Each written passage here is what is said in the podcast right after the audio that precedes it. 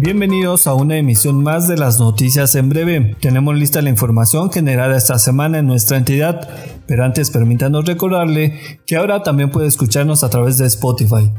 Búsquenos como Noticias MQS. Este año, a consecuencia de la pandemia del COVID-19, el Día de Muertos será diferente, pues todos los municipios de la región anunciaron que este primero y 2 de noviembre los panteones permanecerán cerrados a efecto de evitar las conglomeraciones y con ello brotes de la enfermedad. Sin embargo, los municipios han dado algunas opciones para visitar las tumbas de familiares y amigos, como la entrada escalonada a los cementerios a lo largo de toda la semana según el apellido paterno. Encuentre los detalles de su localidad en la página de noticias MQS de su municipio. Debido al incremento de casos confirmados de COVID-19 en el Estado de México, la Secretaría de Salud hizo un llamado a los mexiquenses para que no bajemos la guardia e intensifiquemos el uso de cubrebocas, el lavado constante de manos y respetemos la sana distancia. También solicitan a los mexiquenses que eviten las fiestas, pues estas se convierten en lugares ideales para la propagación del virus. Tras explosión e incendio registrado el pasado viernes en una fábrica de veladoras ubicada en el Parque Industrial Cuamatla, en Cuautitlán, Izcalli, equipos de emergencia de municipios de Izcalli, Cuautitlán, Atizapán de Zaragoza, Tlalnepantla, Tultepec, Tultitlán, Nicolás Romero y Melchor Ocampo trabajaron en sofocar el fuego y evacuaron a 280 personas. La Coordinación General de Protección Civil del Estado de México reportó que alrededor de las 8.40 horas del viernes se registró este incendio que afectó aproximadamente 2.000 metros cuadrados. Por el incendio, un bombero resultó lesionado. Aquí una vista de cómo se vio la columna de humo desde el avión que pasaba por el lugar en el momento del siniestro. El horario de invierno comenzó este domingo 25 de octubre, por lo que atrasamos una hora las manecillas del reloj. Estudios de la Facultad de Medicina de la UNAM confirmaron que atrasar o adelantar el reloj puede afectar el rendimiento físico, emocional e intelectual de las personas. Además, en los niños puede alterar su ciclo de sueño y la necesidad de ingerir alimentos. Y en los adultos mayores puede provocar insomnio y ansiedad.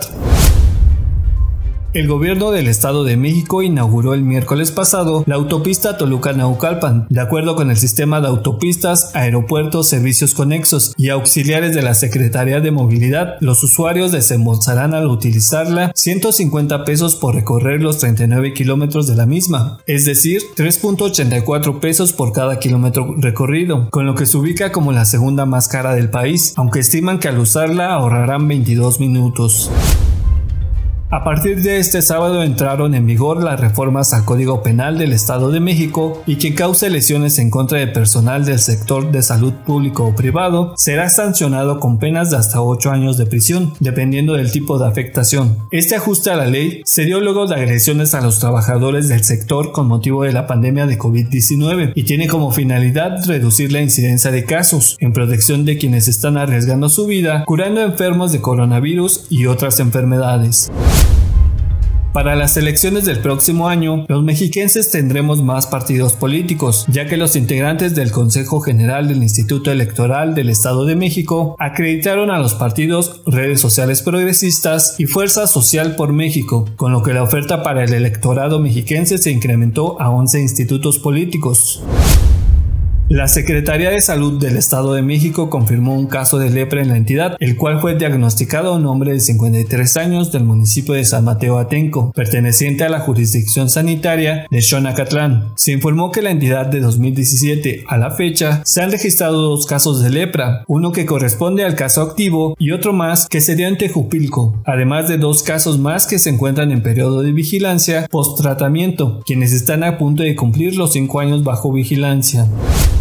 Para cerrar nuestra misión de esta semana, queremos destacar el trabajo de Fabián Gómez, elemento de la Policía Municipal de Cuautitlán que en atención a un llamado de emergencia apoyó a una mujer que se encontraba en trabajo de parto en su domicilio, ubicado en San José Puente Grande, de tal manera que Fabián asistió a la mujer que dio luz a un varón y al arribar la ambulancia, mamá e hijo fueron trasladados a un hospital del municipio de Coacalco para su revisión y valoración médica.